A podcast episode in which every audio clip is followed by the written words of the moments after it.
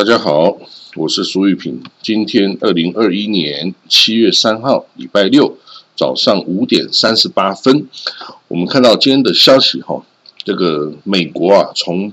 阿富汗撤军哦，还有北约的军队啊，从阿富汗撤军的这个行动哦，从今年五月初开始啊，本来预计是九月十一号九幺幺之前呢，要全数撤离，可是呢，到这个现在为止哈，预计啊会提早到可能在七月四号之前呐，所有的这个大多数的美国军事人员哦就会离开，那只剩下这个若干的哦来保护美国驻阿富汗大使馆哦的这个部队哈，还会留下其他的哦就全部撤军，包括在那个呃。阿富汗首都喀布尔北边一个小时车程的那个巴格拉姆空军基地哦的美军哦也会全数撤出哦。那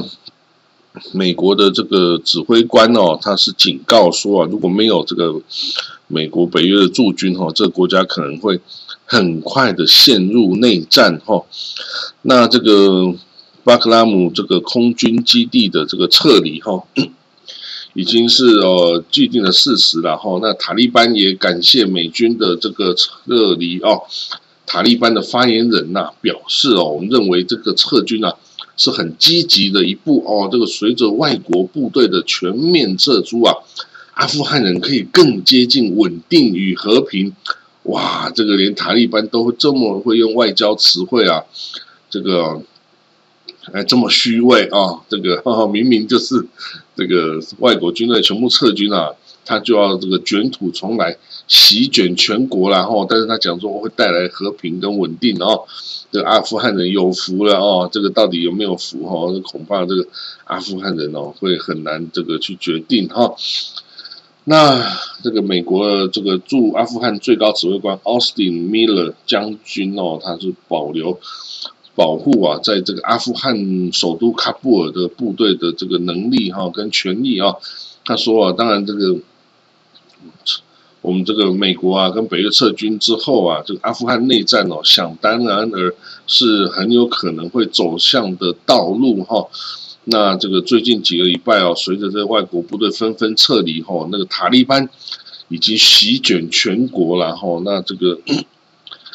呃塔利班哦。席卷全国之后啊，那这个阿富汗现在这个政府的总统啊，阿什拉夫·甘尼哦，他也到美国去访问哈。那拜登啊就说：“哎，这个 阿富汗人要自己决定自己的未来啊，你们想要什么哈？”那这个总统甘尼就说：“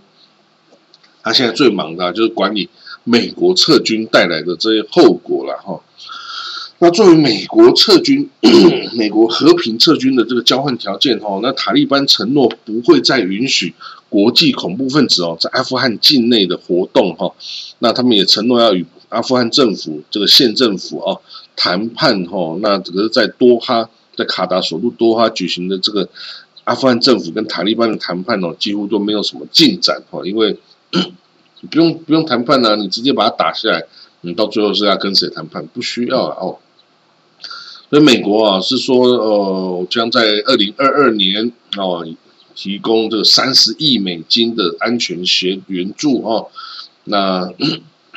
可是如果阿富汗政府可以撑到二零二二年呢？看来是很难哦，看来是很难可以撑到二零二二年哈。那这个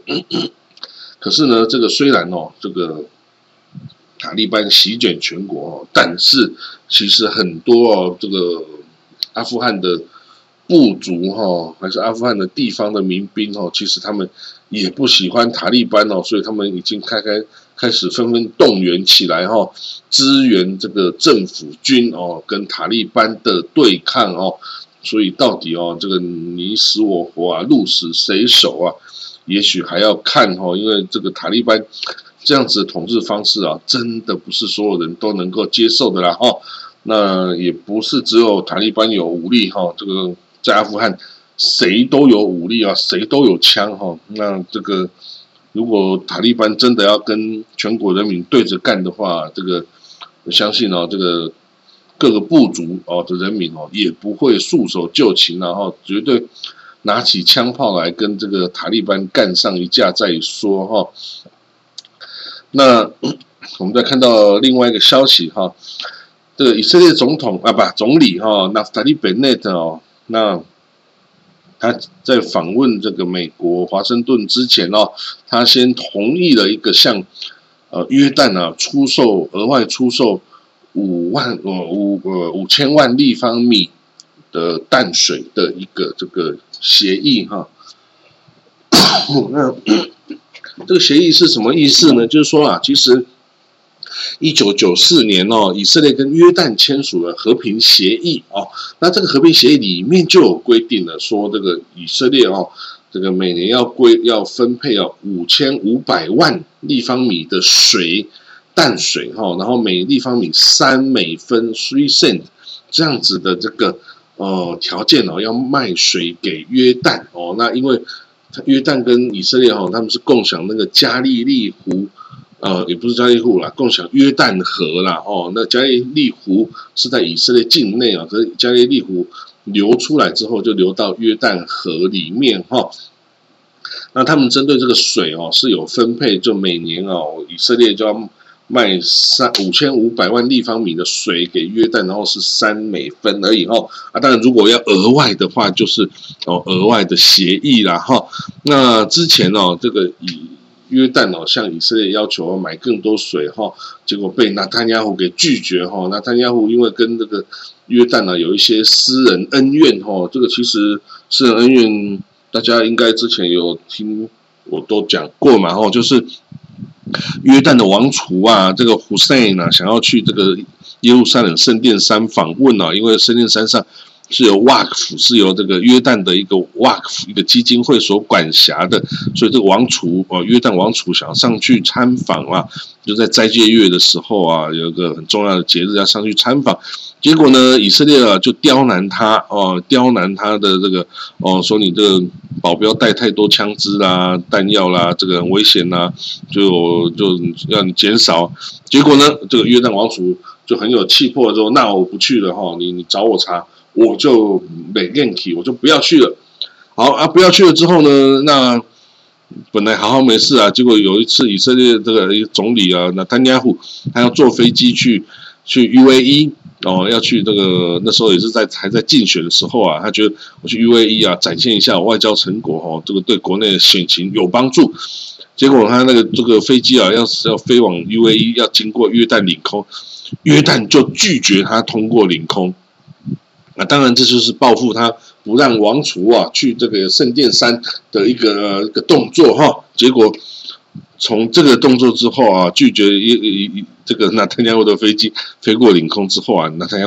就对约旦非常的不友好了，然后那开始两边的关系就越来越恶劣，两边关系就越来越敌对哈。那以约旦要跟以色列买水，以色列说不要，我纳坦亚说我不卖给你。啊，到后来人家就他的所有的阁员呐，他的安全内阁啊，所有这个国防部啊，都都告诉他不要这样做。约旦是很重要的邻邦，有跟以色列最长的边界，你要维持和平，就是要找约旦。你怎么可以跟他这样就敌对的方式来处理呢？所以后来啊，那他要心不甘情不愿的卖了三百万立方三百万立方米的水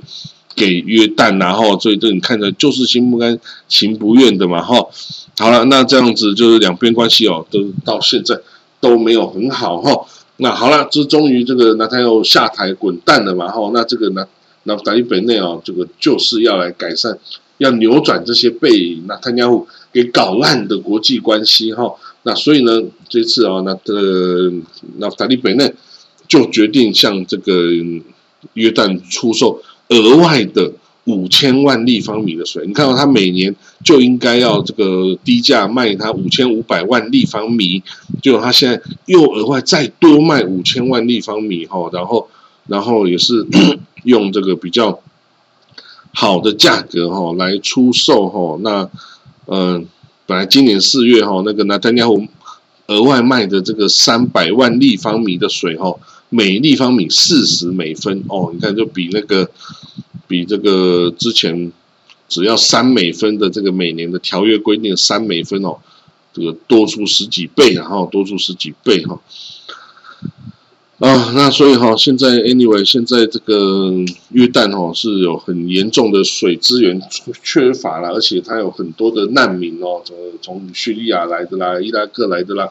呃，哪里来的难民哦，非常多哦，所以人民需要水啦，没有水那这个很困难。那这个以色列这个善意的这个展现哦，这个像应该是大家认为哦是可以。缓和两国之间的紧张局势哦，主要不是拿丹尼亚胡的话，这个基本上应该是可以很快的修好，就以以约关系可以得到修好哦。这个，所以你看，这个其实这新政府上来哦，一直帮拿丹尼亚胡处理很多烂摊子哦。那丹尼亚胡对于外交哦，除了就是做跟美国的关系之外啊，其他什么关系都搞得很烂哦。那让以色列哦，在最基本的约旦。以色列哦，这么这么重要的这个邻邦，结果把关系搞烂了，搞成这个互相敌对哦，这根本就是对以色列的外交跟安全非常不负责的一个哦作为哈。所以这个现在啊，新政府起来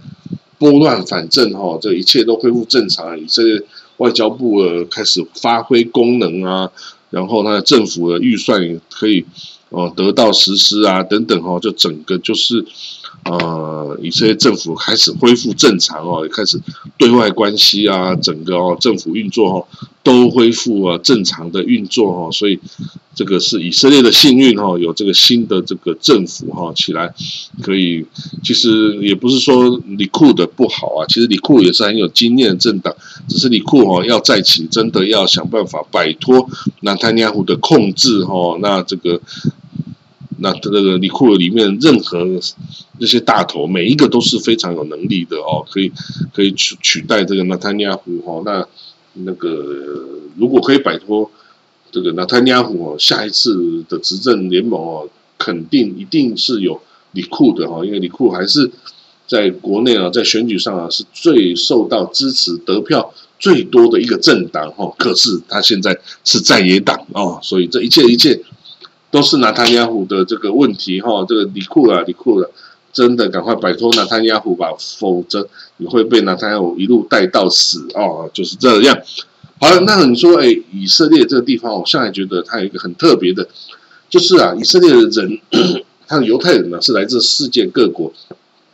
从欧洲来的啦，从美国来的，非洲来的啦，从北非啊，从阿拉伯世界啊，甚至有从俄罗斯来的犹太人。这些犹太人呢，不管你是从哪个地方来，有这个不同的语言、不同的文化，甚至外表长得都不一样。可是呢，一到了以色列啊，大家学了希伯来文，大家开始啊吃一样的食物，然后到呃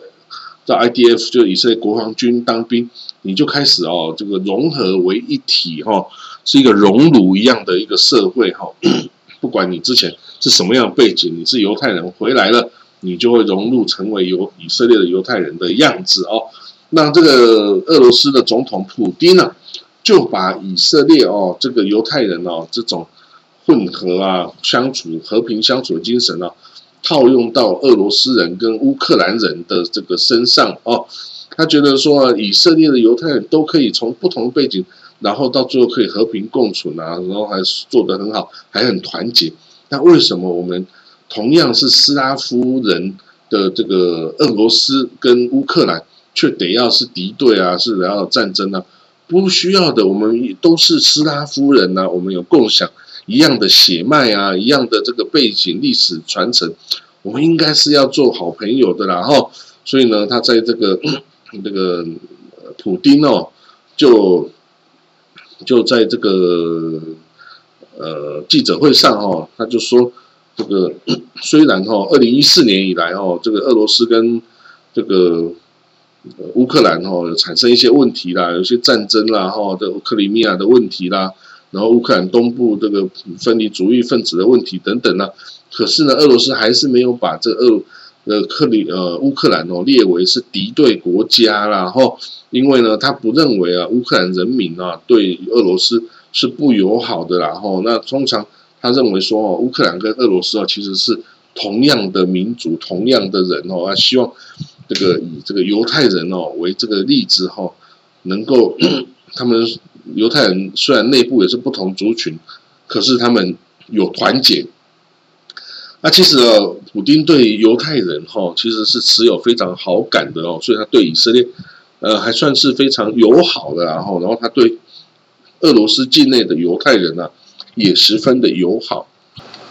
所以在在与这个俄罗斯境内哈，这个俄罗斯当局是打击这些反犹太主义的这个仇这个 hate crime 哈，就仇恨犯罪哈，然后呢，犹太社群哦，这个之前在苏联时代。被没收的一些财产哦，也都奉也都发还了哈，就相当于数百万美金的财产都发还了哈，然后这都推动了这个俄罗斯的犹太社群的复兴跟繁荣哈。然后呢，这个普丁哦，他从小就跟这个犹太家庭有接触哦，他在小朋友的时候住在列宁格勒啊，就是现在的圣彼得堡哈。那他就是跟那个邻居的犹太家庭非常的好哦。那这个这个犹太家庭常常帮助哈，这个因为普京的爸妈很忙于工作所以他们常常帮助照顾这个小普丁哦。那所以普丁从这个小时候啊就就知道犹太人的这些习惯，比如说礼拜六哦他不工作的哈是小巴的安息日，然后这然后他们整天会研究。圣经跟塔木哦，这个犹太经典哈，然后呢，所以有一次小小普丁啊，就问这个邻居说：“哎，你们是在咕噜叽哩叽里咕噜什么东西啊？”然后呢，他们这个就向他解释说：“啊，这个圣经是什么啊？塔木是什么？头蜡是什么？”那这个普丁哦，马上就感到兴趣了哦。那此外呢，普丁的这个学摔跤的教练哈，Anatoly Rafkin 也是一个犹太人哈。然后呢，在这个二零 这个二零一四年哈，他访普丁访问以色列的时候啊，他遇到了他之前教他德语的老师哦，Mina Mina Yedishkaya Berlina 哦，他这个这位 Mina 老师哦，之前就是教他德文的老师，所以这个后来普丁呢是派在 KGB 在东德的这个的部队在那里服务嘛，哈。然后之后啊，也是以他这个德语的技能哦，爬上了高高官的行列哈。然后呢，就是他他二零一四年访问以色列的时候，就就就重新跟这个老师相逢，米娜老师相逢哦。然后呢，他们还谈了，在这个老师租来的公寓里面谈了两个小时哦。然后啊，这个普丁总统还帮米娜老师买了一间公寓哦，在以色列买了一间公寓。给他住哦，然后呢，这个贝琳娜老这个 Mina 老师哦，在二零一八年过世的时候，他的遗嘱啊，就把这间房子重新就留给了普丁哦，哈，就是就是等于是归还了给他哦，遗嘱里面就说普丁就是我这个房子的继承人了哦，所以啊，你看这个老师哦，对学生真的好的没话讲哦，这个这个普丁能不感动吗？这个再铁石心肠。能不感动吗？哈，所以呢，这个，但是对于哈这个普丁啊说哦，斯拉夫人团结哈，俄罗斯人跟呃乌克兰人都是一样的这种说法哈，乌克兰人当然是嗤之以鼻啦哈。好了，这新闻就讲到这里。不过我现在要补充一下哈，其实哦，的确啊，这个俄罗斯哈，这个斯拉夫人哦，俄罗斯人跟这个罗呃，这个乌克兰人的确是同一个根源呐，因为在最早开始哦，在最早最早开始啊，就是在那个呃西元大概十世纪，就西元一千年或九百年、一千年的时候啊，那个时候啊的乌克兰哦是什么样的局势呢？那个时候啊，这个北边哦已经是突厥人哈，就是在高加索以北是有一个可萨汗国哈，这是一个突厥族。最西边的一支突厥族哈所组成的一个国家哈，叫做呃这个 可萨汗国卡萨汗内头。那那个时候啊，已经有这个罗斯哦诸公国开始兴起哦。那一开始的这个罗斯公国哦，它是由这个留里克王朝啊，就是哎不是是最早开始是由呃瓦良简瓦良格人哦所统治。瓦良格人是来自北欧的这个 Viking 哦，这个维京人。但是哈，他只是这个头首领是维京人，他的人民全部都是当地的罗斯人哦，就是这个呃俄罗斯人的土著了哈。那他们建立的第一个国家就是这个瓦良瓦良瓦良鼎哈这个王朝哈。那之后的留里克王朝啊等等哈，都是都是 开始哦，由这个俄罗斯人开始崛起。然后呢，可是到了这个这个罗呃蒙古人西征哦，就是清查汗国建立清查汗国之后啊，这些地方通通都被这个呃清查汗国所统治哈，俄罗斯啊、乌克兰呢。那时候的 嗯，蒙古帝国啊的清查汗国啊，拔都西征啊，是一直打到这个打到这个亚得里亚海啊，就是今天的这克克罗埃西亚的这个地方哦，还有这个波兰哦，波兰，然后克罗埃西亚这个地方啊，这个塞尔维亚等等哦，打到那里哦，那所以对于这个乌克兰呐、俄罗斯啊这些啊，全部都是清查汗国的统治哈啊，当然这个清查汗国之后。随着这个统治时间越来越久哈，那也开始这个步入衰弱哈，那突厥人的势力就不敌这个后来不敌这个俄罗斯人哈的势力哈，俄罗斯的呃莫斯科公国哈就崛起了。但是啊，虽然这俄莫斯科公国崛起，但是它最早的根源还是来自这个基辅公国啊，就在这个呃蒙古人西征之前哦的基辅公国是所有俄罗斯。啊，这个这个等于是文化的起源，最早变成一个有组织的国家的形态哦，是在基辅公国哈。不过当然在更早之前有罗罗斯诸公国哈这样子哈的这种比较原始的国家形态了哈。所以，但是到了后来哈，就是到了这个蒙古人这个结束了统治之后哈，一开始。有一个叫波利联邦哦，就波兰跟立陶宛的联邦哦，是非常强大的哦。那他们曾经一度控制了这个呃乌克兰平原哈，乌克兰平原跟今天的白俄罗斯哈，这都是波利联邦。那这波利联邦是干什么？这是他们是信仰的是天主教哎，所以到了今天哦，这个乌克兰哦，大部分的人还是信天主教，而不是信这个乌呃俄罗斯的这个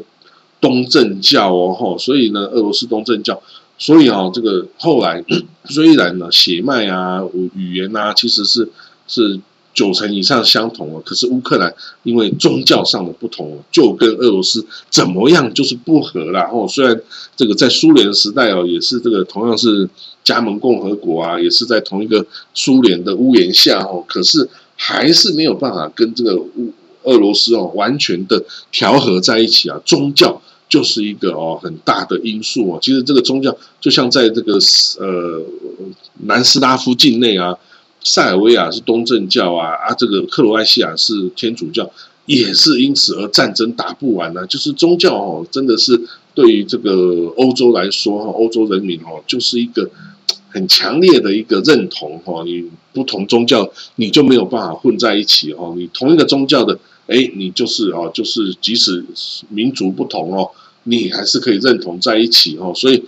这个同样是斯拉夫人哦，这个信这个天主教的斯拉夫人哦，跟信这个东正教的斯拉夫人，跟像这个捷克啊，他们信新教的这个斯拉夫人哦，这个就是没有办法呃能够统合在一起哦，就是能够和平相处很难哦。好，那这个是我的补充了哈。呃，那我们看到哈，还有什么新闻呢？这个今天新闻是比较少了哈。那这个，那我们就讲到这里好了哈。其实我昨天啊写了一篇啊关于这个新疆维吾尔人哦历史啊的这个起源哦的一个文章哈。那有机会我今今天再跟大家分享哈。好了，那我们就今天就讲到这里哈，我们就下次见了哈，拜拜。